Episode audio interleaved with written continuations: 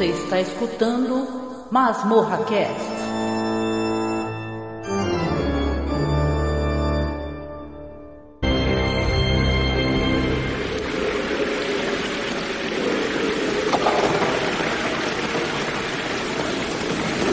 Levante. Vamos. Você fala. Sim, eu falo. E leio. E penso. E conheço os modos dos homens. Como você me achou? Seu diário. Então quer me matar? Não. Você matou meu irmão, não foi? Eu o peguei pelo pescoço apenas com uma mão e eu tirei o garoto do chão. Torci o pescoço dele devagar. E. Enquanto o matava, eu vi o seu rosto. Você me deu essas emoções. Mas não me disse como usá-las. Agora duas pessoas estão mortas. Por nossa causa. Por quê? Uma coisa que eu não compreendo age dentro da minha alma. E a minha alma? Eu tenho uma. Ou esqueceu dessa parte? Quem foram as pessoas das quais eu fui feito? Eram boas. Elas eram más. Matéria, nada mais.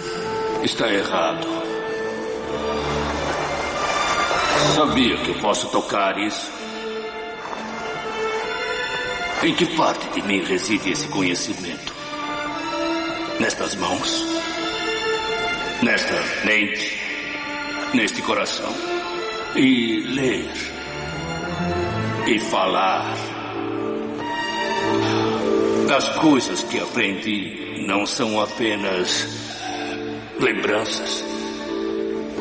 Traços de memórias do cérebro, talvez. Você alguma vez considerou as consequências de suas ações? Você me deu vida e depois me abandonou para morrer.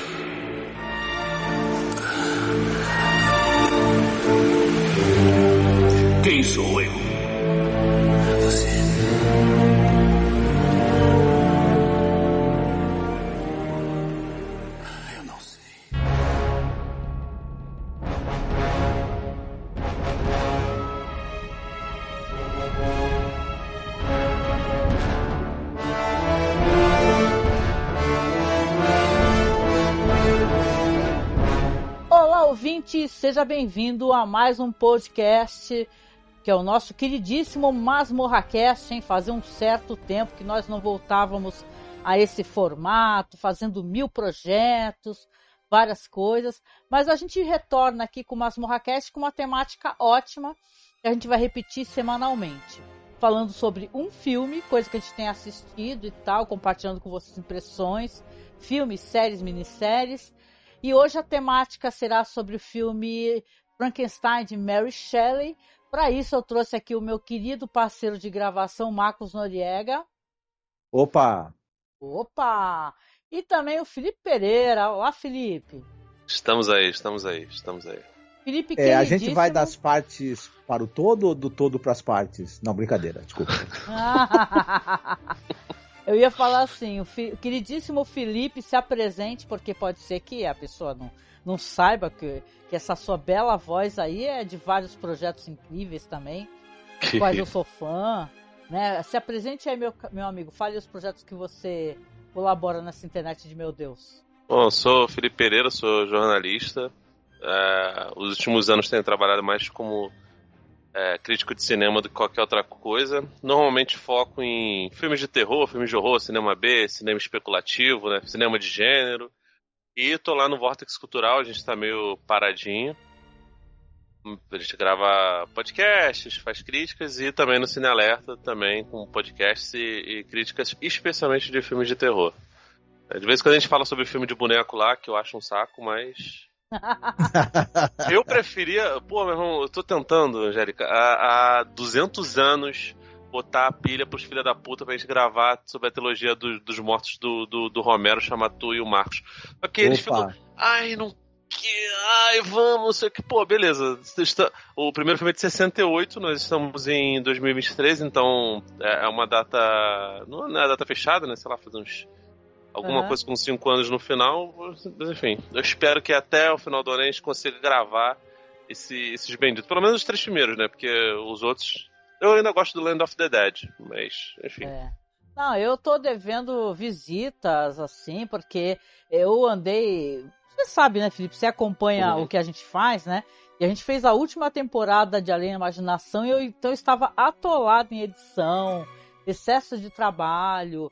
E eu tava entrando em parafuso, então não conseguia fazer nada. Então eu quero muito voltar a gravar com vocês. Eu já saio me convidando, sabe? Eu gosto de muitas coisas que vocês conversam. Eu amo John Carpenter e tal, vocês sabem, né? Então é terror, é ação e tal, a gente curte. E você, eu não sei nem se eu posso te chamar de convidado, se eu já posso ter o prazer de falar que você é um colaborador assíduo, né? Porque você está sempre aqui, né, Felipe? Tamo junto, tamo junto. Só, só na, só na safadeza. A gente é que é convidado nos programas que o Felipe, do, que não, Felipe eu também, né? É, aqui no Masmorra. Ah, aí já tá exagerando, né? Ah, legal. Então, é isso, gente. Então, como eu comentei, nós vamos falar sobre um filme que é um filme de 94, hein? Dirigido pelo Kenneth Branagh, nosso ator shakespeariano, né? E ele tem uma vibe assim, a gente vai falar mais sobre isso, obviamente, né? É, é, ele vem com aquele título, né? Frankenstein, de Mary Shelley, né? E aí uhum. você entende, porque veio depois do Drácula de Bram Stoker, né? Eu Sim. fico até pensando, né, Felipe, que eu acho que os caras tinham intenção, né, Marcos, de uhum. fazer uma seleção de filmes, né? Sim, mas esse título é no Brasil, na verdade, porque o título original é Frankenstein. É, que o, não, não, o original é Mary Shelley's Frankenstein. No, no, ele, é, ele foi veiculado, tanto é que se você olhar até no, no, no, IMDB, ele aparece apenas como Frankenstein. Ele aparece no crédito do filme, mas ele nem toda a propaganda dele foi feita uhum. usando isso. Usando o subtítulo é, Mary Shelley. Mas, é, mas é claro. Sabe por que que eu acho que.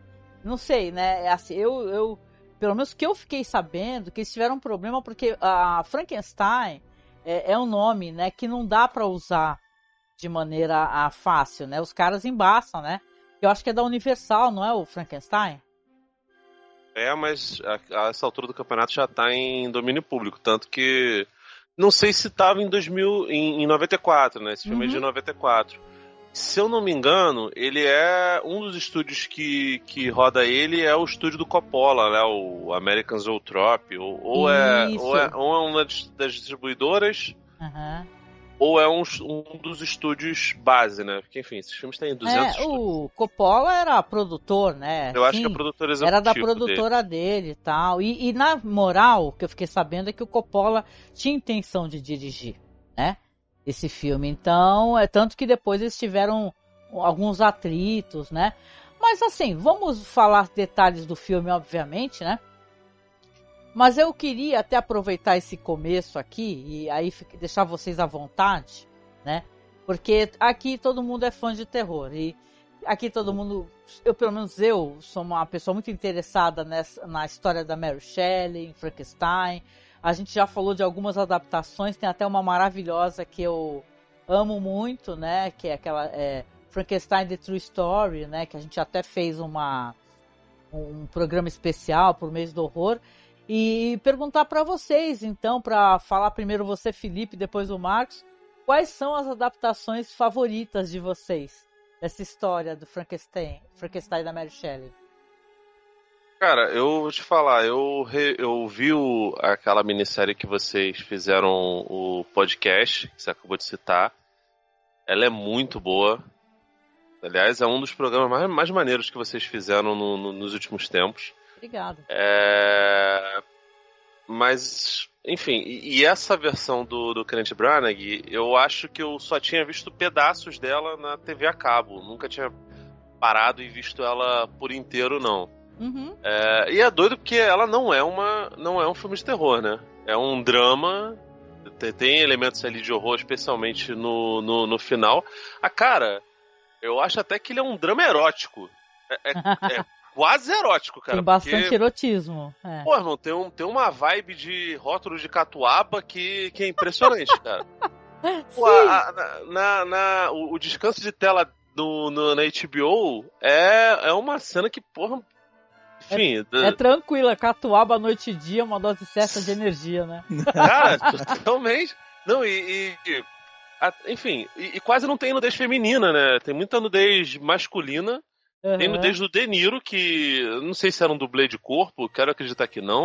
Eu acho que não era, não, cara.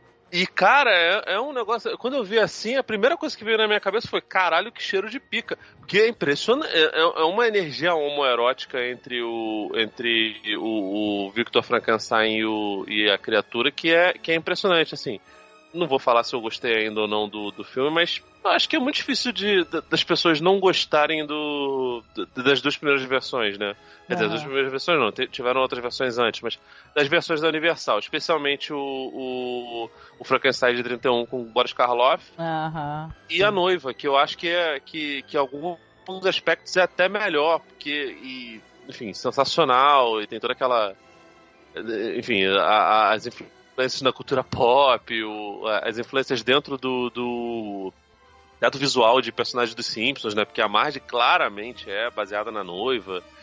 É, hum, cabelo. Mas, mas, cara, tem muita coisa de. Tem uma, uma, uma série chamada Crônicas de Frankenstein, que não é sobre Frankenstein, mas que usa a Mary Shelley como uma personagem. É, é que é muito o Xambin, é muito boa Exatamente. É com Sim. o nosso querido o nosso querido Boromir. E, uhum. cara, é uma série muito legal, cara. Tem acho que só duas temporadas, são seis episódios cada uma, é bem curtinha. Não sei se, se teria uma terceira ou não. Eu gosto bastante dessa série, apesar dela ser, ser, ser pouco lembrada. É, e aí ela coloca a Mary Shelley como personagem. Aliás, a Mary Shelley virou uma personagem no, no cinema direto, assim. Tem o filme da Mary Shelley, tem, uhum. tem outros filmes onde ela é personagem junto. É, onde ela é um personagem de fato. Então, assim, ela, eu gosto muito do conto. Do conto não, perdão, do, do da novela romance. Acho que é romance, porque ele é bem longo, né? Eu gosto muito do, do, do romance. Agora, é curioso como nenhum filme, pelo menos dos que eu lembro assim, são, é, é, extremamente fiel. Acho que a minissérie que vocês fizeram a, a análise, ela acaba sendo mais fiel do que esse filme aqui. Esse filme tem, tem diferenças substanciais, assim. É, por exemplo, em relação à, à morte da, da, da, mãe do Victor Frankenstein. A mãe do Victor Frankenstein ela morre no livro de maneira completamente diferente. Ela morre uhum. através de uma doença que a, que a Elizabeth é, pega e, enfim, ela está cuidando da Elizabeth, ela acaba contraindo a, a, a, maldita da doença e morre desse jeito. Ela não morre no parto. Ela tem o Willy ela, e, e ela convive com o Willy durante muito tempo. Eu acho que o Willy, inclusive, também morreu bem mais velho do que é aqui no filme. Ele não era uma é. criança exatamente, era um adolescente. Então, assim, tem mudanças substanciais que eu não, eu não acho que nenhuma delas é, atrapalhe propriamente, mas é, é, muito doido, cara, porque esse filme aqui ele é uma mistureba. Ele mistura a noiva de Frankenstein com o romance. É uma doideira, cara. É. Eu sei que o Marcos também quer falar, né, Marcos? Fica à vontade.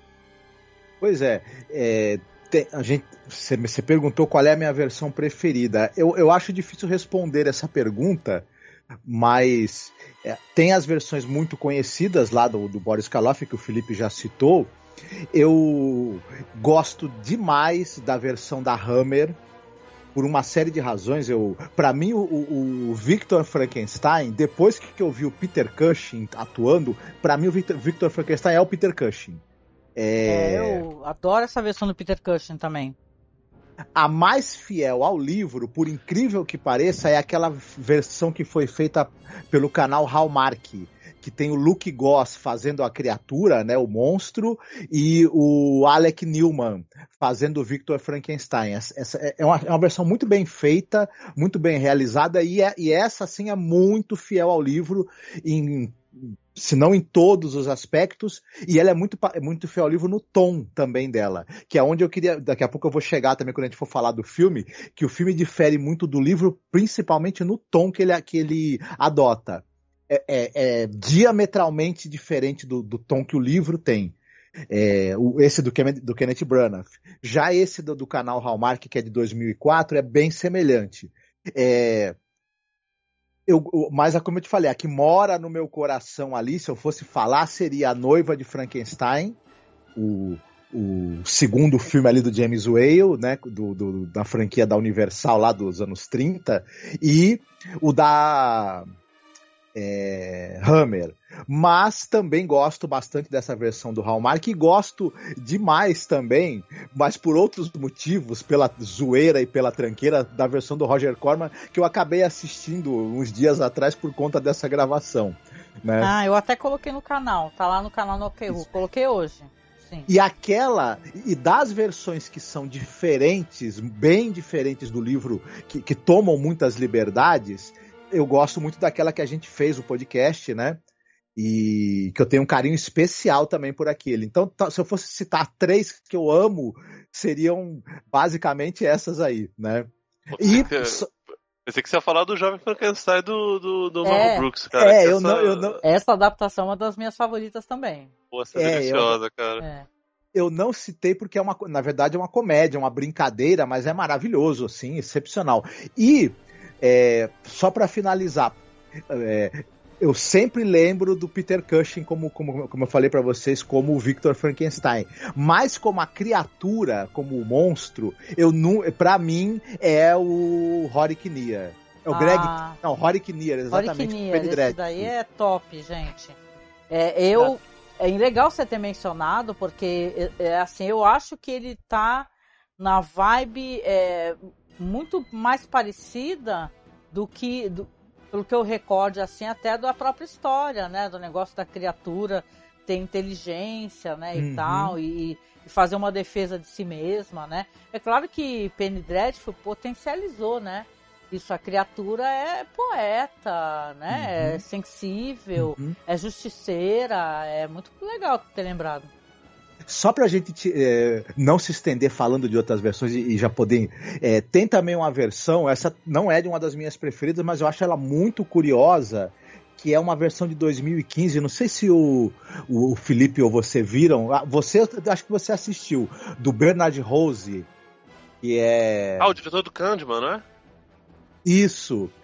E é, um, é uma versão muito. É uma versão que passa para os dias atuais. É uma versão altamente cínica e violenta da história. E em, em que o Frankenstein vira, vira um tempo literalmente como, como, como uma pessoa em situação de rua numa cidade moderna. E há todo esse contexto de uma violência extrema ali também.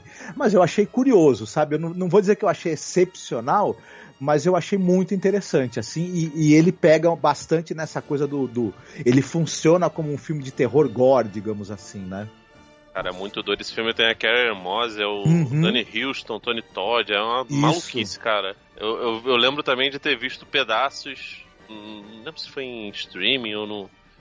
Ele tava uma época aí no, no, no, no streaming da, da Telecine, mas perdi. Até baixei, cara. Eu, eu acho muito louco o, o, o diretor. Uhum, ah, também. Legal. Não, as minhas versões favoritas é, claro, eu já mencionei essa de 73, que é com James Mason e Leonard Whiting, né, que é a verdadeira história de Frankenstein.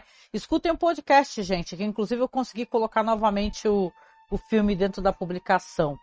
Essa que o Marcos recomendou, tô doida para assistir, essa Frankenstein, o Monstro das Trevas, dos anos 90, com John Hurt e o Raul Julia, né?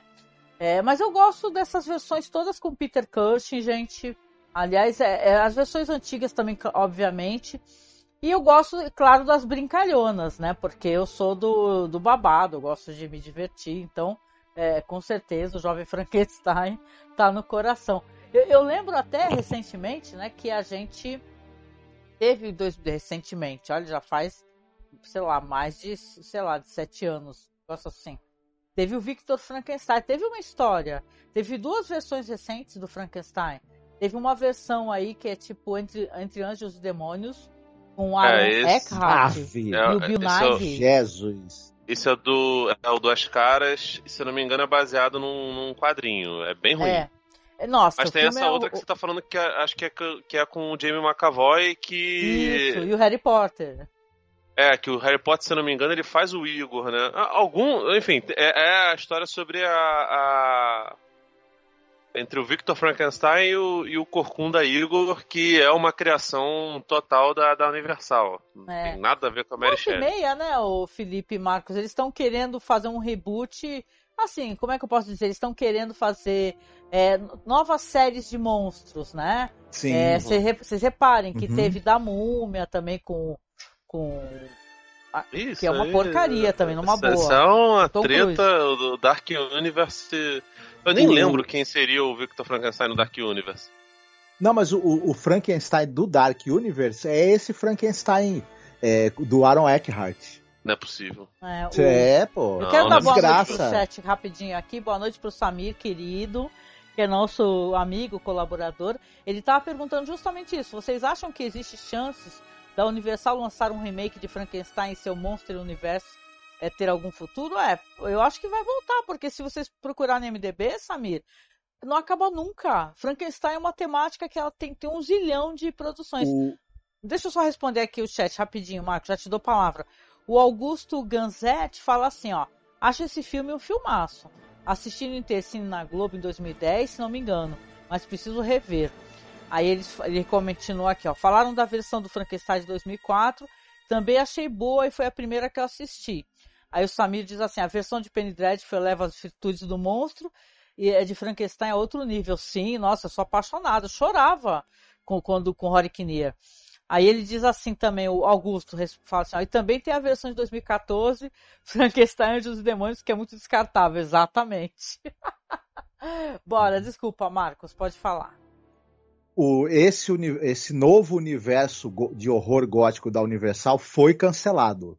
Ele não vai continuar. É, vão estão né, pretendendo fazer a segunda, o Drácula, né, The Untold Story de segunda parte, mas, o uni, mas, mas esse, esse, uni- esse universo coordenado não vai acontecer mais Ah, e porque por conta também do fracasso da Múmia, é, que, que é um dos piores filmes de terror de um grande estúdio já feitos em todos os tempos, a Múmia. Ela foi, ele é um desastre tão grande em todos os sentidos que enterrou essa possibilidade de, É. por enquanto, pelo menos, eles continuarem com esse planejamento do, de retomar o universo dos monstros da Universal, né? No futuro deve acontecer, imagino eu, né? É, Eu lembro que o, o. Eu não sei se esse. Entre Anjos e Demônios aí do, do, do Frankenstein era, era do, do Dark Universe. Não é, não, eu que- me enganei, Felipe. É, é- é o- é o, é o lobisomem, né? Do, do, do, do, do Guilherme Del Toro, do, do Guilherme Del Toro, não, do Benício Del Toro, que é. Ah, não eu acho que ele tentou. Eu não sei. Enfim, eu lembro que até o Drácula Untold, que é posterior ao, ao lobisomem do, do, do Del Toro. Esse, esse lobisomem do Del Toro, inclusive, tem uma versão que dizem que é bem melhor. É, se eu não me engano, ele é do. do, do- Caramba, rapaz. O cara que fez a armadura do Boba Fett. É o diretor do, do Capitão América Primeiro Vingador, diretor do. Ah. Esqueci o nome Joy do, do outro Johnston. filme também baseado em. Isso, obrigado, Joe Johnston. É, falam que a versão estendida é melhor. Como ultimamente eu tô fugindo de versão estendida, É. eu não, não, não, sei dizer. Eu sei que o, o Frankenstein do universo da Universal tinha um, um planejamento para fazer a noiva de Frankenstein, onde é, a cogitada era a Angelina Jolie para fazer. Imagina a Uhum. doideira que ia ser. E em algum ponto seria o James Wan ou a produzir ou a dirigir o filme. Como o universo foi pro saco, Tem. a gente, graças a Deus, não vai ver essa, essa versão. Porque, assim, eu não desgosto do James Wan, acho que tem coisas boas e ruins que ele fez. Eu não acho que combina muito, não. É, esse, esse projeto do Dark Universe, cara, podia ter tido tanta coisa, porque tinha, tinha a possibilidade da Karen Kusama fazer uma versão do Drácula. Nossa, Até acho que. Hum. Eu também gosto muito dela, cara. Eu- aquele, aquele filme que ela faz com. Esqueci o nome, acho que é A Visita. Não, não é A Visita. É, que tem o, o, nosso querido Logan Marshall Green lá, o, o Tom Hardy genérico. Cara, Ai, é sensacional. Sim, o pessoal chama de Tom Hardy de pobre, né?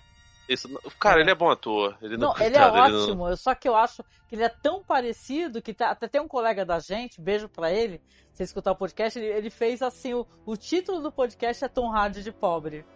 Coitado, cara. É o Tom ele... Hardinho. A Karen Kuzama, o filme que ele fez com ela é o The Invitation. Cara, é maravilhoso. Eu, eu gosto pra caralho desse The filme. É um filme extremamente incômodo. É, é, é, uma, é uma pérola. E Garota Infernal, para mim, é, é, um filme. É, é, um dos filmes da década de, de 2000, cara. As pessoas venderam o filme completamente errado. É, é um filmaço. Enfim, a Kari Kusama é a diretora do piloto do Yellow Jackets que, que eu e a. E a vamos bater um papo tanto, logo. tanto gostamos. Não, e se Mas, assim, der certo, cara... vamos conversar um pouquinho sobre logo. Sim. Mas, mas, assim, eu, ela até estava projetada para fazer um filme do Drácula, acho até que teria alguma coisa assim, mas, Samir, muito difícil esse universo rolar. É, até porque outros projetos que deveriam ser ligados a esse universo já rolaram. O Lil Anel fez lá o Homem Invisível, que é uma versão que eu acho muito boa. É, já vai ter uma, uma outra versão de A Mulher Invisível, que não tem nada a ver com o Quarteto Fantástico, obviamente. Se eu não me engano, esse projeto estava na mão de Elizabeth Banks, não sei se está atualmente. E o Heinfeld, que é que foi escrito lá pelo Robert Kirkman, uhum. não lembro se ele é roteirista ou, ou, argumentista, ele também é do Universal, foi um fracasso tremendo, não deve ter continuação. Você assistiu esse filme aí, com o Nicolas Cara, Cage? Nem assisti, porque eu sou um verme, né, cara? Pô, cara, o Nicolas Cage tá maravilhoso, assim. Eu adorei. Cara, ele tá. Ele tá. Eu fiquei triste porque é pouco Drácula. Enfim. É. Mas, porra, ele tenta ser uma parada. Até muita gente comparou com, com filme de herói, eu nem achei, não. Achei que o, o problema dele é que ele tenta emular essa ação frenética estilo John Wick e tal, mas, porra, não faz, faz de uma maneira tão porca tem hum. nada a ver, sabe? E, e desperdiça, desperdiça a. Desperdiça o Nicolas Cage, cara, que isso que é proibido. Desperdiça o Nicolas Cage, desperdiça o Nicolas Holt, até a, a, a Aquafina lá que, que não é ruim. Tem. Geralmente ela tá mal, mas nesse filme ela não tá ruim, eles desperdiçam também. Então, assim, o, o projeto de, de, universo compartilhado da Universal dos Monstros, ele se propagou, né? Foi, cada um foi pra um, pra um canto e eu acho até que é melhor isso, cara, porque. É que universo compartilhado a gente olha hoje e fala, não, esse universo compartilhado está dando certo. Até a Marvel tá, tá, tá mal das pernas, o, o da DC tá um fracasso tremendo. É. Eu não Sabe sei, o que, cara. que me deixou triste, Felipe e Marcos? A gente já falou sobre isso, mas não custa eu repetir, né? E quando a gente assistiu Penny Dread, foi nós temos podcasts de todas as temporadas, gente, sério. E são maravilhosos, modéstia à parte, porque a gente, né, se divertiu muito conversando, buscou muita informação. E a, a gente entende que ali era uma grande homenagem a, a, a justamente isso, essa, essa, literatura, essas temáticas de monstros e tal. Uhum. E foi interrompida, né? Aí depois foram tentar fazer Penny Dreadful é, passando numa outra época, no outro estilo meio no ar. E a gente não entendeu nada, não fez o menor sucesso, foi né, o que aconteceu, foi cancelado. Então, é, você fica. Eu gosto, eu gostaria que tivesse mais adaptações. Enquanto tiver, a gente vai assistindo, não somente de Frankenstein, como de Drácula, né? Você falou do Drácula Untold, é, é um guilty pleasure meu. Eu amo esse filme de paixão, eu, eu amo Luke Evans. E eu ah, fico ah, reassistindo esse filme várias vezes. Sabe, quando ele passa na TV eu assisto, é certeza. O Marco sabe aqui em casa. Então, é, eu quero ver mais coisas. Então, estou até sabendo, até compartilhando com vocês, que o Guilherme Del Toro está em pré-produção ainda, hein? Mas ele tá, é, vai fazer um filme aí sobre chamado Doutor Frankenstein é, com a Mia Goff, Gotti ou a Goff, não sei como é que se pronuncia o nome dela, que ela está fazendo muito sucesso, né? Hoje em dia a Mia Gotti, o Oscar Isaac e o Andrew Garfield, né? Complicado então, porque o Del Toro que tem de, de, de, filme, projeto dele que não, não, não, que não, não vinga, vai, né? né? É. é, vamos torcer, ele conseguiu fazer aquele gabinete das curiosidades, né? Eu achei tão interessante, eu gosto tanto de antologia. E eu acho que é um grande sonho dele. Depois, né, Marcos, que ele não conseguiu fazer na montanha da, na, na montanha da, nas montanhas da loucura, né? Ele queria tanto fazer e acabou não conseguindo fazer, né? É, a gente aguarda o, o, dia em que o Guilherme Del Toro finalmente vai encontrar o Lovecraft na grande tela, mas é, é. aguardamos, continuamos aguardando. Tá. E teve a gente, a gente também não, teve também agora recentemente o, o, filme sobre a viagem do Demeter, já que estávamos falando de, de vampiros e, de, uhum. e, e, também não foi sucesso de bilheteria. Eu, eu, eu, confesso que eu não gostei do trailer e eu acabei não assistindo. Talvez Mas, mais para frente eu veja. Coisa, eu lembrei de uma coisa que você falou e a gente, claro, não gosta dessa, desses efeitos de CGI malucos aí, né? A gente gosta muito mais de efeitos práticos, né? Mas aqui é, eu vi o cara se maquiando. Tem algumas cenas, não sei, a gente teria que assistir, né? E tem realmente o cara lá e tal, transformado em vampiro, né? Então é isso, né? A gente comentou um pouquinho aqui. Agora eu acho que seria legal, não que a gente vá narrar o filme, né? Até porque eu espero assim de coração que quem esteja aqui se não assistiu o filme, que assista. Né? Uhum. Porque ó, a gente vai comentar um pouco o que, que a gente sabe do filme, o que, que a gente acha da produção, as cenas que a gente gosta, as que a gente não gosta. Porque, detalhe, o Frankenstein de Mary Shelley, ele não é, obviamente, uma unanimidade, né, Felipe Marcos? Onde tem gente que não gosta uhum. mesmo. Sim. E começando pelo próprio Frank Darabont, que, que iria dirigir depois Um Sonho de Liberdade, né? Ele, é, ele roteiriza junto com outro roteirista aqui esse filme e ele odiou. Ele uhum. odiou, ele, ele não gosta. Hum. eu, eu, eu, eu, não sei. Eu tenho sentimentos conflitantes em relação a esse filme. Eu gosto de algumas coisas, não gosto de outras, mas eu acho que o Frank Darabont teria sido a escolha certa para dirigir esse filme pelo que por outras coisas que ele fez na vida dele. Ele é um diferente do, do, do, Kenneth Branagh, ele é um grande diretor de terror. Claro, ele tem uma filmografia curta, dirigiu poucas coisas, mas ele é do babado, é. do terror, claro. Não, e tem, eu né, acho o... que tem um estilo diferente do uhum. do, do, do, Kenneth Branagh, obviamente, né? É, mas é claro, a gente tá falando uma fofoca, né? Aliás, não é nem fofoca, porque o Darabont falou isso publicamente. Nossa, né? isso é bem largo, Constrangedor, cara. É, né? Isso daí, é bem, né? É, o cara fazer uma coisa como não. essa. Não, e duas, uhum. coisas que aconteceram, porque a gente estava falando aqui, não sei se ficou em off, se ficou on, mas é, isso aqui, obviamente, pô, teve o Drácula de Bram Stoker, um grande sucesso, avassalador. Uhum. Eu acho que com o tempo se tornou cada vez um sucesso maior. E, obviamente, é, depois, de, querendo ou não, pelo menos aqui no Brasil, o Marcos diz que não, mas nos Estados Unidos eu já vi como Mary Shelley's Frankenstein. As pessoas é, achavam que iam, sei lá, embarcar uma franquia ainda, uhum. de repente, né? Uhum. Então, aí a da produtora do Coppola tem essa versão aí, só que o Coppola não foi dirigir, né? Uhum. Ele, ele, ele chamou o Kenneth Branagh para dirigir, que era um cara que é um ator, quem conhece, é um ator shakespeariano, né? De muito oh, barulho por nada, tem o Henrique O, Bra o Branagh, inclusive, ele tem. ele é especialista em fazer adaptações de, de, de livros e adaptações épicas. Uhum. Os últimos trabalhos dele, tanto como ator como diretor, é, especialmente como diretor, são as adaptações dos livros da Agatha Christie. Inclusive, ele Sim. tá. Nossa, Ele tá para lançar o terceiro. É, a terceira história do Hércules Poirot. É. Que é interpretado por, por, por ele mesmo, como o Victor Frankenstein também é interpretado por ele mesmo. É foda porque ele se escala, tá nem aí, né? na Sur cara dura. Na cara surpreende dura. ele no seu Thor no, no, no, no, no Sam. Se ele tivesse mais é, ânimo para fazer musculação, ele teria sido Thor. É Ó, que... Só pra constar é, nesse filme aqui, ele tá paradíssimo, tá? No Frankenstein ah, de Mary Shelley, as cenas dele e é, não só dele, como da Helena Bonham Carter, meu Deus. Caraca, é um filme muito Bonham erótico, Carter, você tem razão. Mas ó, tem mais erotismo entre a cena da, da gosma da, do líquido amniótico é, é inacreditável. Cara, que dali é. Eu até é tenho um, fofocas um... disso também. É... Um, banho, um banho de KY, né? Aquilo, né? Que, cara. o, cara, o, é... Nunca o, o Robert De Niro precisou tanto se esfregar em alguém durante um filme. O que eu me lembre é o, é, o, é o que ele se esfregou mais. Mas olha, eu acho que vale a pena. falando aqui que tava torcendo pra ser um dublê de corpo.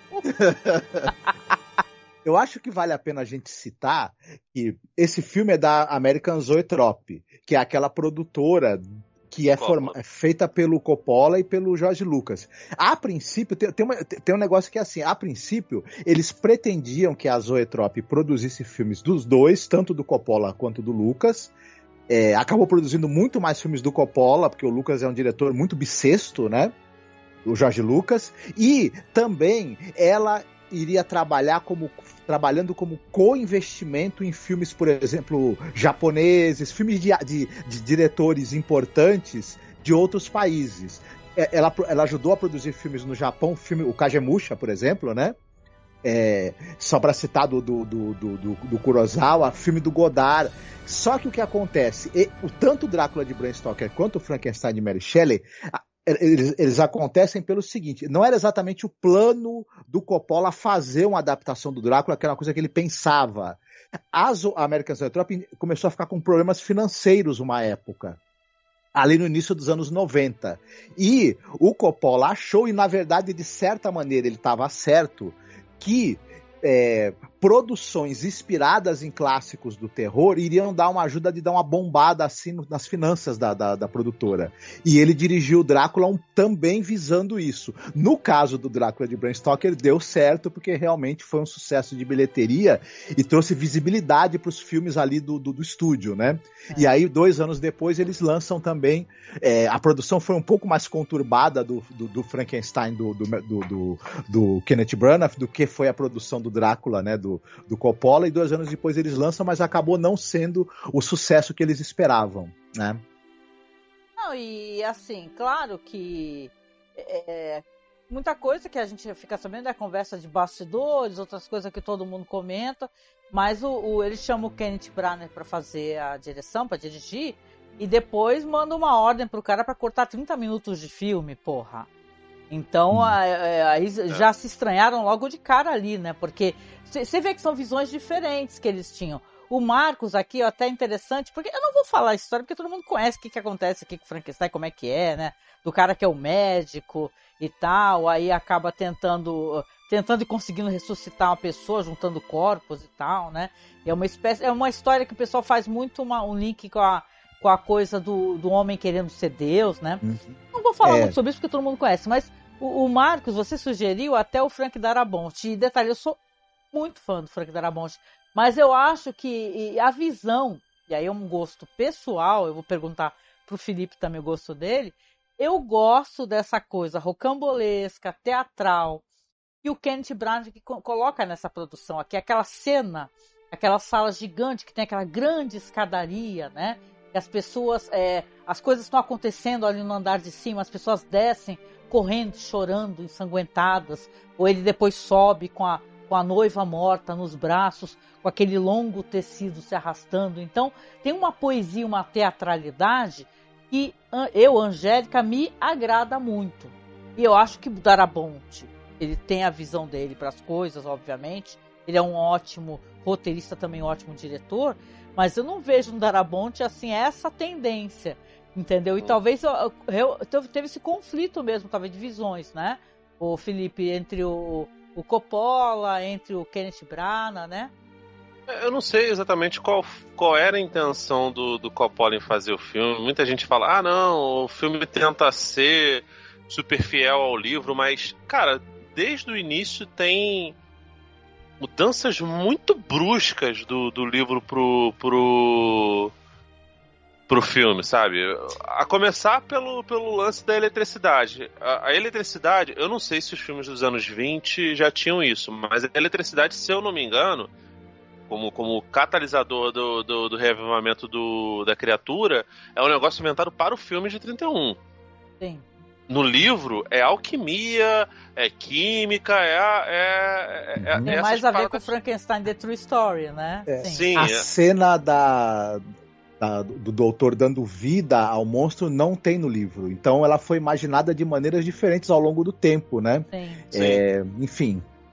É, é, por isso que eu falo que o, o filme ele tenta ser, ser uma, uma, uma, amálgama, ele toma suas próprias liberdades, até o relacionamento, por exemplo, do Victor Frankenstein com a, com a Elizabeth, ele é bem diferente, né?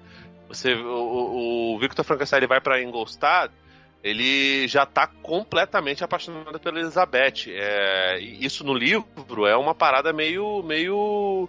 É, distante, assim. Ele não, não, ele não olha para ela com. Não olha com bons olhos a possibilidade de se casar. Ele tem que ser convencido pelo, pelo pai dele, especialmente depois que a mãe dele morre. Aí fala assim: ah, seria bom pra família tal. Ele era claramente apaixonado por ela, mas, mas não, não necessariamente tinha essa, essa questão. Mas enfim, o, o, o filme ele tenta, ele toma várias liberdades e ele é uma peça dramática pra cacete. A Mary Shelley, quando escreveu o livro, ela fez um, um, uma história que tem seus, seus, suas pitadas de horror, mas eu acho que ele se, se encaixa mais como um, um pioneiro na ficção científica do que propriamente literatura de, de, de, terror e de horror. É porque como o, o, o, a adaptação de 31 era uma adaptação de filme de monstro, e o filme acabou sendo mais voltado para o terror, o Frankenstein, a criatura de Frankenstein, que depois acabou ganhando o próprio nome do, do, do, do criador, é, se tornou um, monstro clássico do, do, do, terror, mas o Branagh ele claramente não tá afim de fazer um filme de horror. Ele faz um filme que tem elementos de, de, literatura gótica, ele faz um filme que tem muito É meio drama. folhetinesco, né? É um folhetim. Pra caramba. Né? É, uhum. a, a, a, brincadeira lá com o rótulo de Catuaba é exatamente por isso, uhum. porque as capas do Super Júlia, de Sabrina e, e essas, essas paradas. A mulher abraçando o cara assim por trás. Uhum. Sim, né? cara, a, a, o descanso de tela no HBO Max é, é um abraço da, na, da, da, do, do Branagh na Helena Bonham Carter, que até me deixou um pouco eh, incomodado, que eu, né, nessa época eu acho que ela já tava com o Tim Burton. O Tim Burton vai te bater, Branagh. Cara, você não sabe da fofoca? Porque sim, cara, eles tiveram rolo, né? A cara, Helena Bonham Carter e o Kenneth Branagh, né? Pô, cara, ele era casado com a Emma, porque... Emma Thompson, né, Marcos? Uhum. Ele era casado Caralho. com a Emma Thompson. Ela, não sei se ela já tava com. Acho que ela já namorava, mas. Namorava, ela casada, também tava. Não. Mas assim, foi um deslize e tal que vazou. E a própria Emma Thompson já tinha trabalhado anteriormente com a Helena Bonham Carter e falou assim: ah, ela é minha amiga e tal, e uhum. tudo bem, né? Então, pelo menos Sim. pro público ver, né? Falou assim: ah, tudo ah. bem, já era, já foi. É, essa galera, o artista é, é mais liberal, né? É.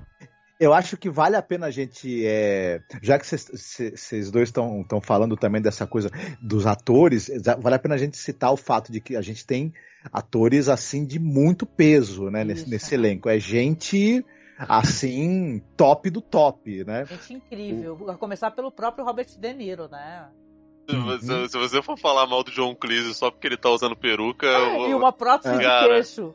Você sabia que o John Cleese teve que é dar uma prótese horrível, de queixo? Mas eu acho porque ele é tão, cara. Ele tem uma cara tão característica, o Monty Python, é, Monty Python é uma, é uma, um grupo tão famoso que ele teve que usar uma prótese.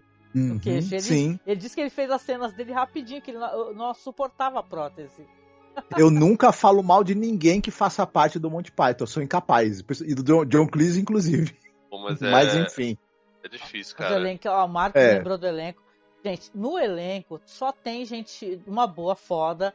A, a, gente já falou alguns aqui, Robert De Niro, o próprio Kenneth Branagh, que eu acho incrível, tá? Hum. Eu babo Sim. mesmo nesse cara enquanto ator e diretor. A, a gente... O Tom Hulce, que é o cara do Amadeus, gente. Esse filme uhum é maravilhoso. Eu sou louca pra fazer um podcast sobre ele. O, o Aidan o, Quinn. O, o Tom Russe é, é o cara do Amadeus, e é, e é, mas mais, muito mais importante e muito mais icônico, ele é o cara do Clube dos Cafajestes, né? Eu tô ah, brincando. Eu gosto de tô lembrar dele pelo mas, Amadeus. enfim, ele, é. né?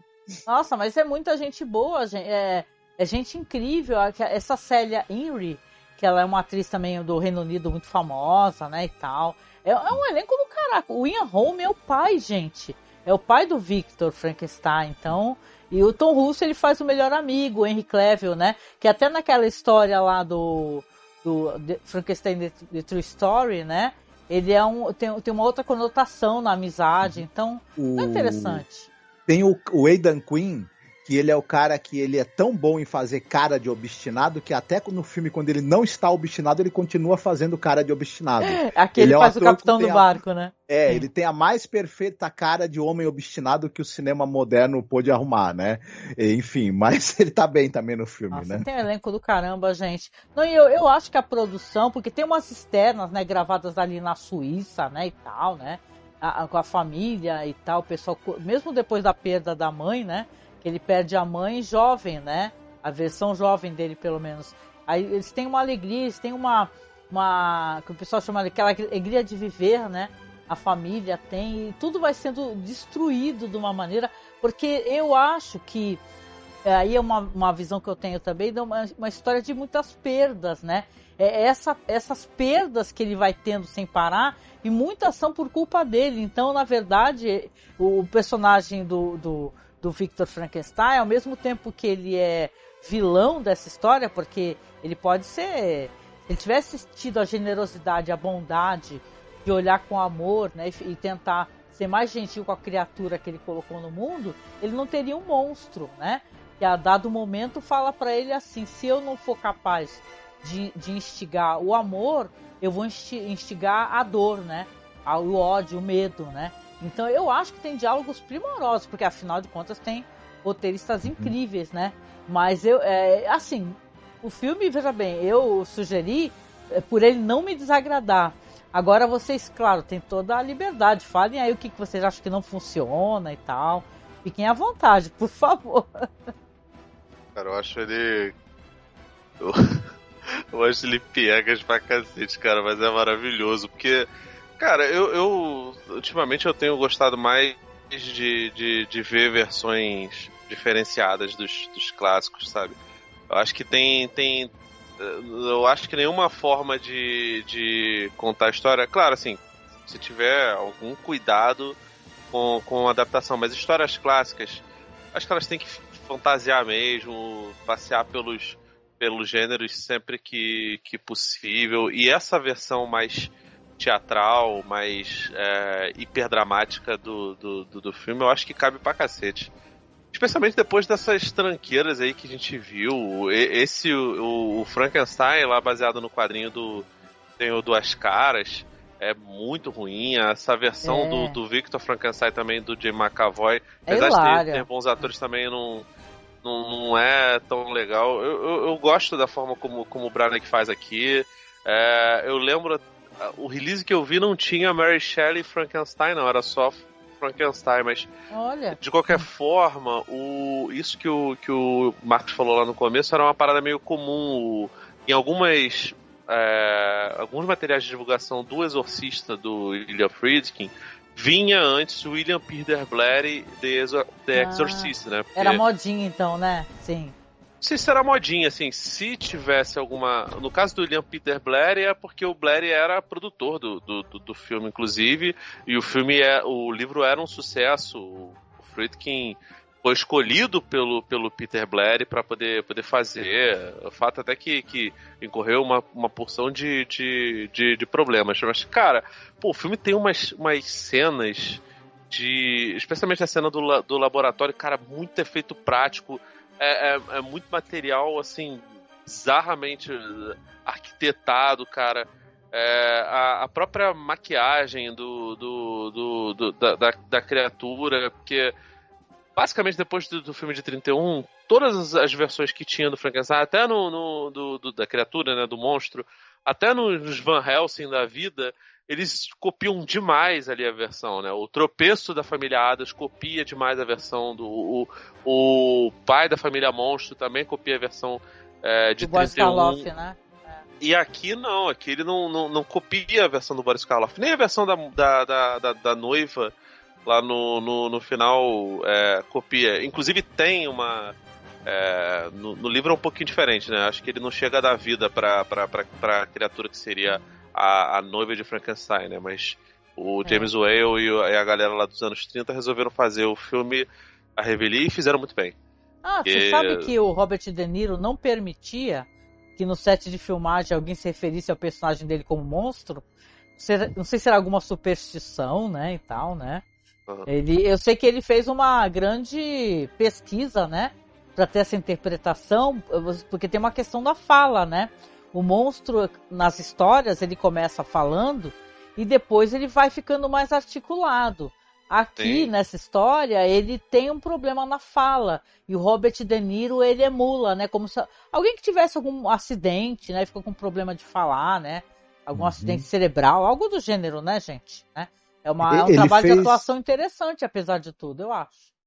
Ele fez pesquisas em cima de pessoas que tiveram derrames, que tiveram Isso. acidentes vasculares, vasculares cerebrais. Uhum. Ele também tem, ele cocheia um pouco na hora de andar ele tem a, eh, a gente, apesar dele ser muito forte, tem uma força sobre-humana até, né? É. E, e dá pulos e tudo mais, mas você percebe tem que uma ele cena de pulo maravilhosa. Ele tem algum, apesar, apesar da força e da agilidade que ele tem nos, nos membros que estão bons, ele tem a, algum nível de paralisia em uma das pernas, no rosto, isso. e ele reproduz isso na atuação dele muito bem, né? E Concordo contigo, sim. A maquiagem como, como o Felipe falou, exata, é, ela, ela, ela vai muito mais nessa coisa de alguém que foi muito costurado e remendado, diferente de, do, do que foi feito antes, né? O, a maquiagem da Hammer, a cara do Frankenstein é como se ela estivesse derretendo, né? É, ela lembra muito algo putrefato. O Boris Karloff é, é um aspecto cadavérico, mas, mas de, com aparência muito, como é que eu vou dizer, imponente robótica, até. Né? Até meio. É, meio robótica, um robô gigante. Isso, mas ele transmite, é, pelo tamanho e pelo jeito dele, algo muito intimidante até, né? Algo, ele, ele, você olha na cara do cara e fala, esse cara é muito forte. Na hora você tem essa impressão. pelo Mas o Robert De Niro ele é, uma, ele é uma figura muito mais trágica. Ele é alguém que tem muito essa aparência de, de, alguém que sofreu um acidente terrível, ficou muito remendado, costurado, e tem problemas com a própria aparência. E, e, ele tem muito disso, de, dessa, dessa coisa de, de, ter vergonha da própria aparência, de tentar se aproximar e, e se comunicar com as pessoas, porque ele é. Mas, gente, mas é uma coisa engraçada, porque ele é o corpo, né? O rosto e parte do corpo daquele assassino, mas tem o cérebro, né? Do, do professor ali. Sim. E, e é interessante como, como ele faz essa dicotomia, né? Do corpo de um homem bruto, mas tem o cérebro de alguém muito inteligente e também é alguém que é quase uma criança, emocionalmente falando. É, é um papel difícil que o De Niro consegue dar esses nuances. Sim, detalhe, ele fez aniversário ontem, né? Ninguém hum. fala hum. quase desse papel dele, como se ele não tivesse existido, ele não tivesse feito, né? Nas montagens que as pessoas colocam nas fotos, não tem ele caracterizado como monstros de Frankenstein. E, e eu acho, novamente a minha opinião, que está a cargo dele uma das cenas mais sensacionais do filme. Que é aquele momento, porque se quem conhece a história recorda, né? Que ele vai, ele foge, aí ele vê uma cabana de, um, de, um, de uma família que tem um velho cego, e ele é. começa, ele vê que eles estão tendo dificuldade para porque é, são eles para poder fazer a colheita de beterrabas, né? E você vê que ele começa a ajudar, e aí a família começa a falar, falam para a criança, é um anjo, né? E até deixam oferendas para esse anjo, né? Então ele se sente muito, muito é, é, tocado ali, ele se sente muito acolhido, mesmo estando morando ali, você vê no chiqueiro de porcos, né?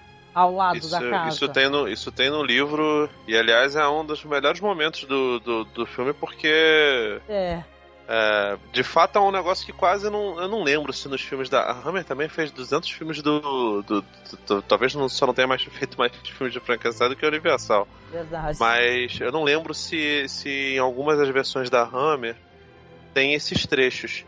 Cara, esse e, trabalho tu não do acha, Deniro... Felipe, que esse, desculpa, até só pra concluir, né, o que eu ia falar. É, tu não acha que o momento em que ele é rechaçado e a família foge e ele chora e grita, né? É uma coisa que você sente a dor daquele ser, né? Que tava. Ele, ele tinha. Na cidade ele tinha. Ele fugiu porque estava apanhando. Estava tendo a praga, né? Uhum. E falaram: olha só aquele homem ali, aquele homem. Tá, é ele que está trazendo a praga, né? Por causa da aparência dele, né? A peste negra. E aí, quando ele foge, se sente, né? Mesmo de longe, coitado, né? Acolhido, ele é tratado com aquela crueldade, fica, né? Desesperado, é um grito de dor, né, Felipe? É, todo o drama dele é baseado no, no fato de que a aparência dele não é bonita e, e as pessoas é, o, o condenam, né? É uma doideira, porque eu não sei se era uma questão da época. Eu lembro que recentemente eu vi um filme do, de 1935 chamado Corvo, é da Universal também. Não é ah. é baseado no Alan Poe, mas o Boris Karloff faz um cara que ele acha ele é um criminoso porque ele é feio. Aí ele pede pro, pro Belo Lugosi fazer uma, uma cirurgia nele, porque se ele melhorar de aparência, ele vai parar de cometer crimes, né? Que loucura. E aí o, ah. e o Belo Lugosi vai e deforma mais ainda ele. Mas, cara, ah. esse, esse, essa versão do De Niro é uma doideira, porque é, eu acho que tem umas paradas muito despropositadas, especialmente essa mistura, por exemplo, com, com o lance da peste é uma bagunça, é um dos piores momentos do, do, do, do filme, porque claramente o filme não, não sabe onde focar as suas forças e, e a, acaba uhum. sendo confuso. Boa parte das histórias dele são. É muito rápido, né? Você tem que é, atingir bastante suspensão de descrença para poder, poder pegar é, a, algumas partes do, do, do, drama. Mas eu acho que o De Niro ele tá muito vendido ali, cara. Porque ele tá com quilos de maquiagem. A maquiagem eu acho sensacional. É do, do, do Daniel Parker, um do jeito que fez. Tinha feito antes aquele Robin Hood do. Esqueci o nome dele, gente. É... Caramba, que fez o, o Waterworld.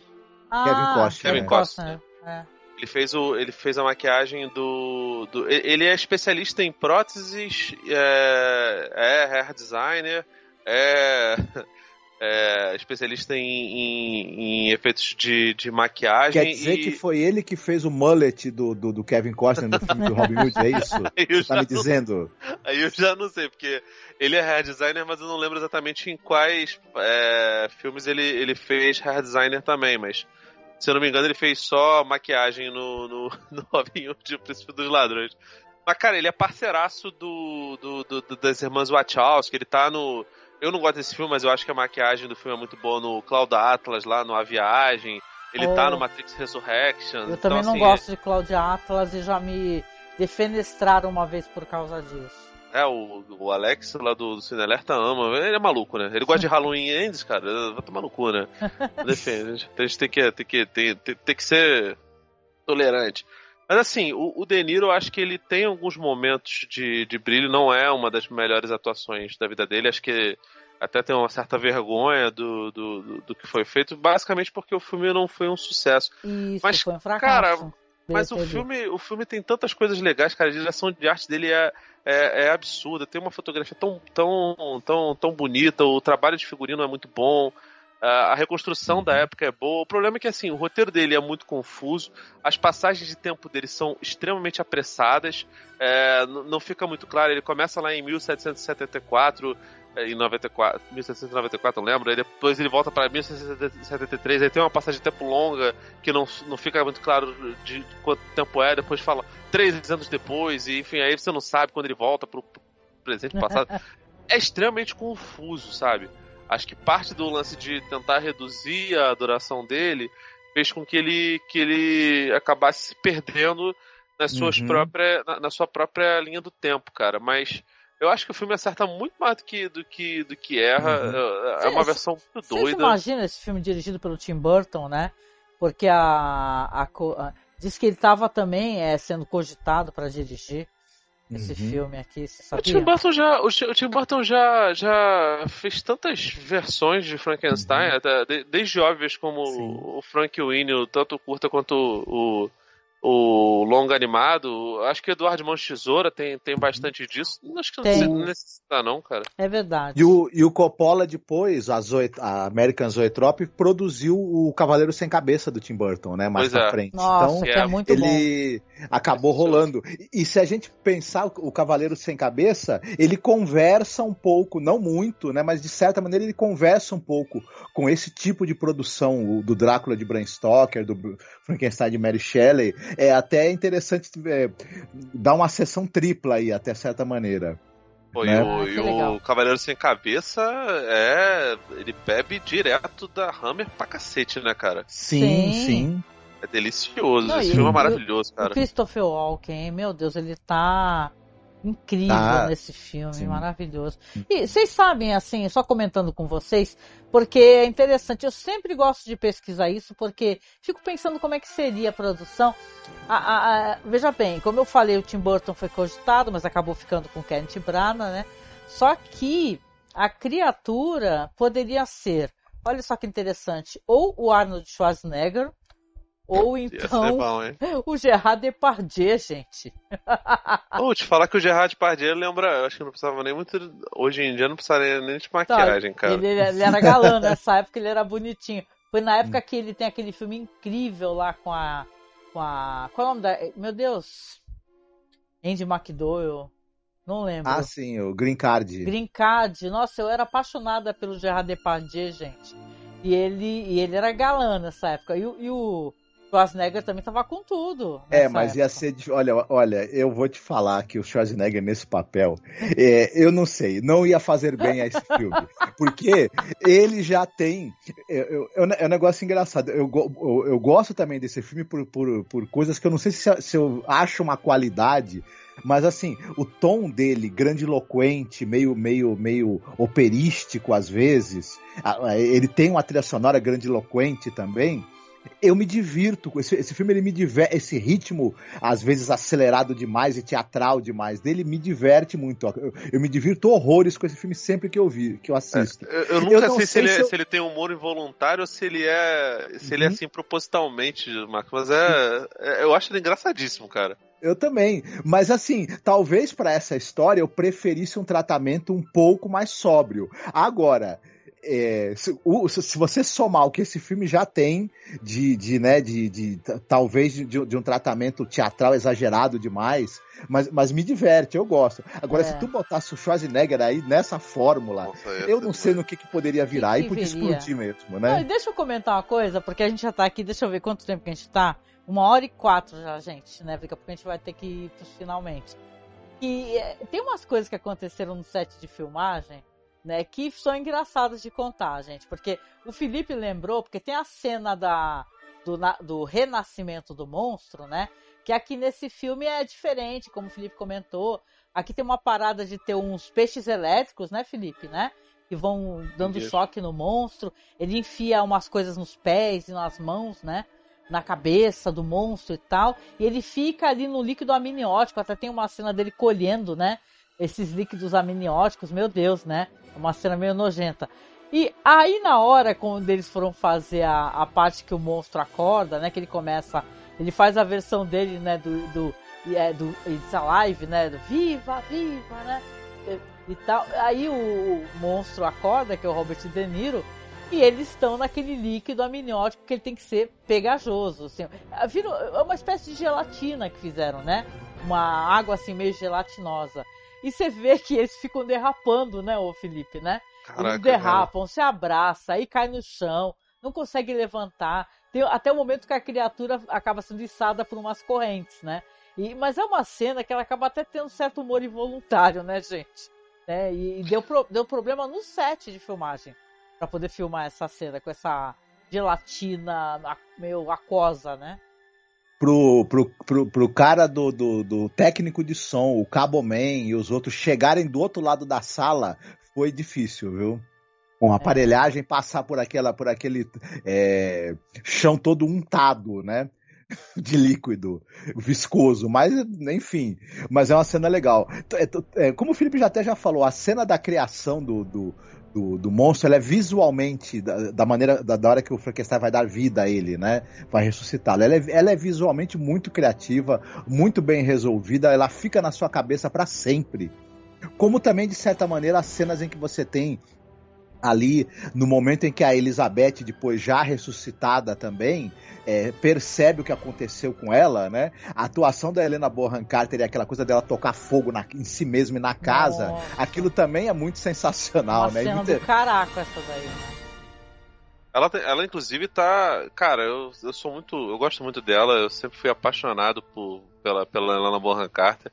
É, muito antes do Clube da Luta, até, cara. Sendo, sendo, bem sincero, eu acho ela linda em Harry Potter, é uma personagem vilã, mas. Bellatrix, né? Ela é estranha. Sim. Aliás, tem cara, muita gente no, no, no, Harry Potter, né? Que trabalhou nesse filme. Felipe, sim, você sim. sabe que o, a primeira vez que eu vi a Helena Bonham Carter foi naquele o Howard Zend, né? E eu fiquei fascinado também por ela. Enfim.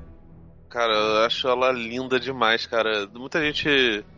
As pessoas não gostam basicamente por conta do, do papel de, de, de, Harry Potter, enfim. Acham a, a, ela no Clube da Luta também é, judiada, mas, cara, eu sempre achei ela absurdamente bonita.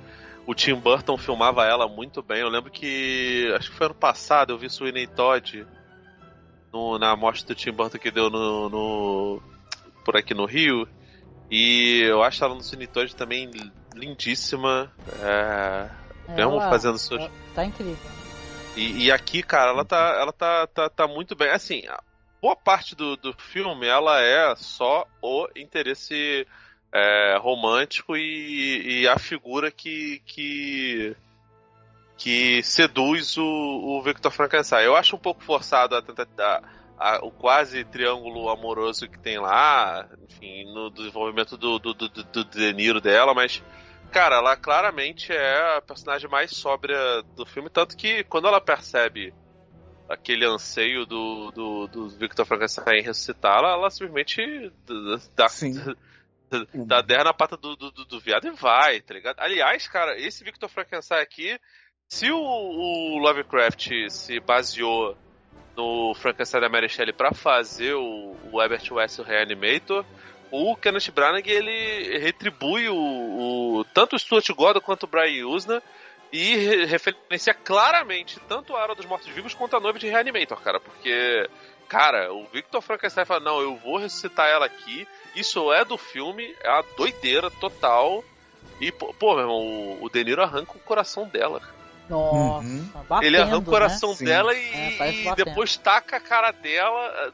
taca ela no, no uma lamparina, né? Ela corta a cara. ela né? pega fogo, bicho. Que. É. Cara, é muito bizarro. É, é, é, assim, é exagerado pra caraca, é, mas eu, eu adoro. Achei. Mas é sensacional, é. Achei do caralho, assim.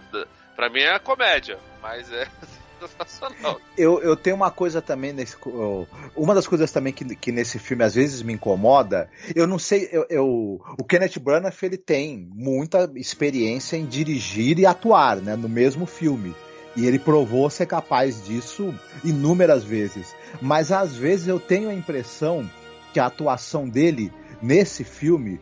É, é difícil falar de um cara que é um excelente ator, que é o caso dele. Mas não sei se, se, se causou essa impressão para vocês, em que alguns momentos eu não sei, ele, é, ele parece estar um tanto quanto desconectado do papel ou fazendo força para voltar para o papel.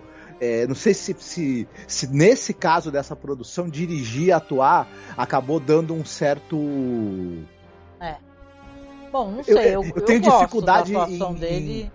Eu, bom, também é que assim, que nem o Felipe uma vez falou que é, é um trabalho em conjunto, né? E tal, figurino e tal. É, a, a, aquele local onde é, é a cena principal, que tem a escadaria, né?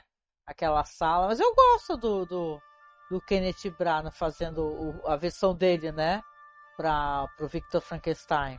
Uhum. Ele acaba retirando um eu acho que o, que o Victor Frankenstein dele acaba se aproximando mais do Victor Frankenstein até certo ponto do filme de, dos anos 30. Que o cara não é um vilão, né? Ele é uma pessoa problemática, digamos assim, né? Depois, em outras produções, o Victor Frankenstein vai ganhar um, tintas muito mais vilanescas mesmo. Na Hammer que a gente citou, por exemplo, Até né? em Penny Dreadful, aquele, aquele Victor Frankenstein, ele é ele é um cara que acaba. Porque ele consegue fazer uma versão né, feminina Sim, que sobrevive, um... é, que é incrível, inclusive. Mas é, ele tem... é meio vilanesco, né? É meio. Sim. Tem um arco interessante no Penny Dreadful que quando o, o personagem do, do Timothy Dalton é, ele conhece o, o, o Victor Frankenstein, ele simpatiza logo com o cara, né? E ele antipatiza muito com o personagem lá do, do, do, do Josh Hartnett. No final da série é o contrário, né? Ele tá querendo, ele tá olhando o personagem do pistoleiro lá como um filho é. e já tá meio bem desagradado do personagem do, do, do, do Victor Frankenstein, Frankenstein, né? Deixa eu comentar antes que acabe aqui, é, só para falar também que a versão da, da essa personagem que é a Elizabeth, né? Ela tava a Emma Thompson, que era a esposa na época, disse que o casamento deles acabou, gente Depois do rolo aí é com a Helena Bonham Carter, né? De, dela e do, do Kenneth Branagh. A Emma Thompson, ela seria, né, a Elizabeth, só que ela a, tinha recebido o papel por uma, um... Eu acho que foi um filme, ou um filme ou uma minissérie, chamada Carrington, né? Então ela acabou achando mais interessante aceitar, né, e tal. Aí entrou a Helena Bonham Carter. A Kate Winslet também foi, foi, estava concorrendo, né? Só que não foi aceita, acabou sendo recusada, né? Então, uhum. interessante. Eu sempre gostei de ficar pesquisando espécie de coisa, uhum. sabe, né? A, a Helena Bonham Carter foi a escolha acertada para o papel. O Kenneth Branagh também achou, mas enfim, é, isso é outra história. Ah, foi que nem o, o Felipe tá falando, eu reforço, foi um fracasso de bilheteria, gente. Uma pena, né? Ele não conseguiu nem se pagar o filme. E o foi a estreia também de um cara que agora hoje em dia todo mundo conhece esse ator, né? Mas ele faz uma pontinha tão pequenininha no filme, chega a ser engraçado. No momento em que o Victor Frankenstein tá naquela escola de medicina e tal, aí passa por ele um cara imenso, super alto assim, ele tá conversando ali com personagem do Tom Russo ali discutindo, debatendo no meio da rua. Aí passa um cara por eles, assim, com uma cara feia, assim, olha, fala alguma palavra ácida para ele. É o, o Uf, é, Hugh Bonneville, né? Que era o patriarca do Downton Abbey, né? Hoje em dia todo mundo conhece esse ator, né? Também trabalhou naqueles filmes Paddington e tal, Paddington 1, Paddington 2. E ele era um cara de 30 anos de idade. Ele faz uma pontinha bem pequenininha, só passando pela rua, assim sabe? E, e é, pô, é isso. Uhum. Vocês têm mais alguma coisa para falar? Não, eu ia falar que a Helena, a Helena Bonham Carter ela fez um filme com o Mickey Herc, em que o Mickey Herc é São Francisco de Assis e ela é a Ana de Assis. Nossa, é, eu quero Ela é a Clara de Assis, né? Mas você chegou a ver, ô Felipe? Não, viu não. Caraca. É, é, é. Enfim. Não, e é, recentemente, só para falar para vocês, né? A gente falou de várias versões e agora esse ano saiu uma versão que é uma dessas, é uma uma história com essa temática frankensteiniana, frankensteiniana, que é The Angry Black Girl and Her Monster. Já ouviram falar desse filme aí? Que é um filme que é de uma moça, que é uma moça negra, que ela, ela depois da morte do irmão, ela começa, ela uma pessoa que estuda também química e tal, ela começa a acreditar que a morte é uma doença e precisa ser curada, né, e tal. E ela acaba aprendendo a trazer os mortos à vida. E é interessante porque tem uma temática que tem o um recorte da questão de, é, racial e tal, do, né, de crítica uhum. nesse sentido. E eu, eu não assisti, gente. Eu tô com esse filme aí porque ele tá fácil por aí. Ele não estreou no Brasil, que eu saiba, ele não tá em nenhum streaming, tá? Mas eu vou repetir uhum. o nome aqui: é The Angry Black Girl and Hair Monster. Né? E eu acho que até no título tem uma crítica, porque não tem isso de. É, eu não tenho. É, eu não tenho lugar de falar nisso, né?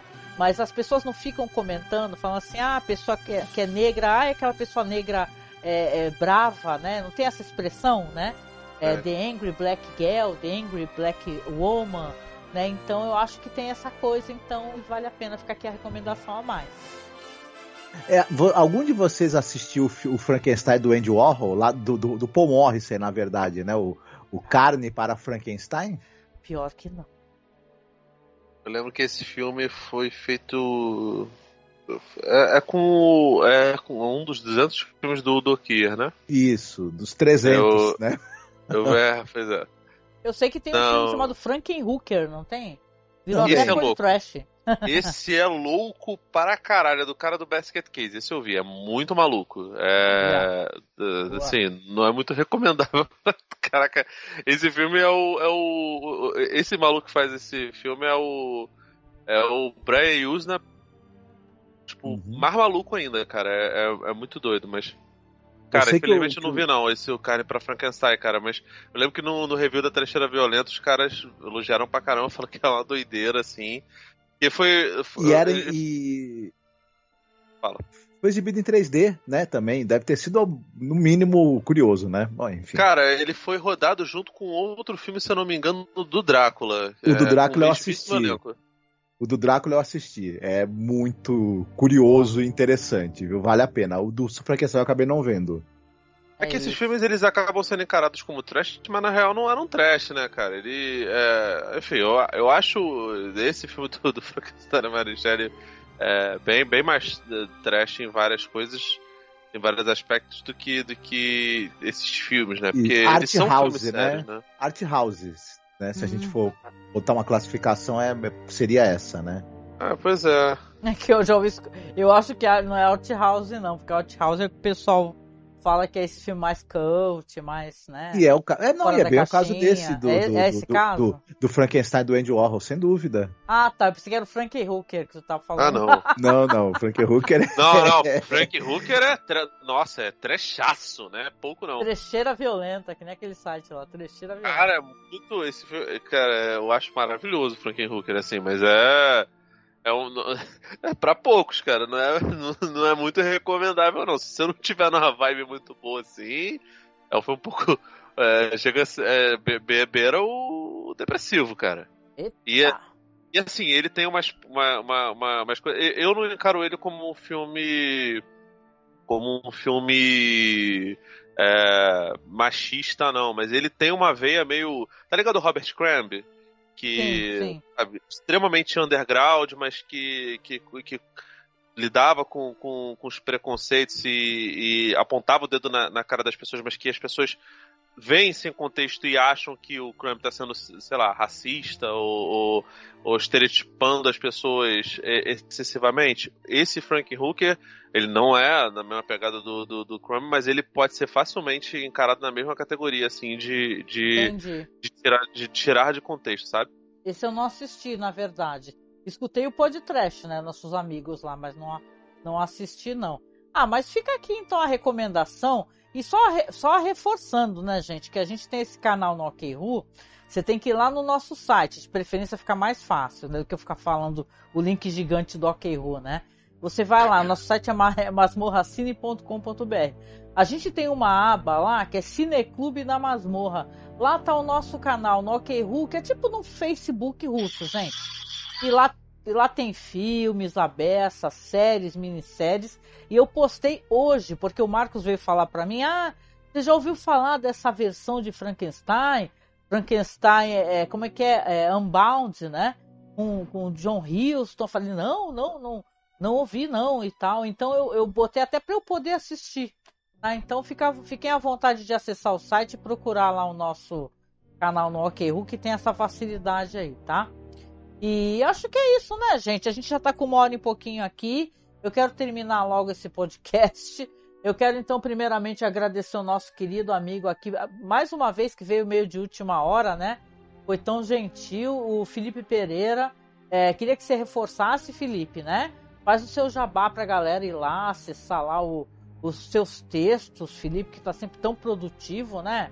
Tô adorando, você tá sempre escrevendo bastante e tal. É, você tá numa temática, numa, numa verve agora dos filmes, né?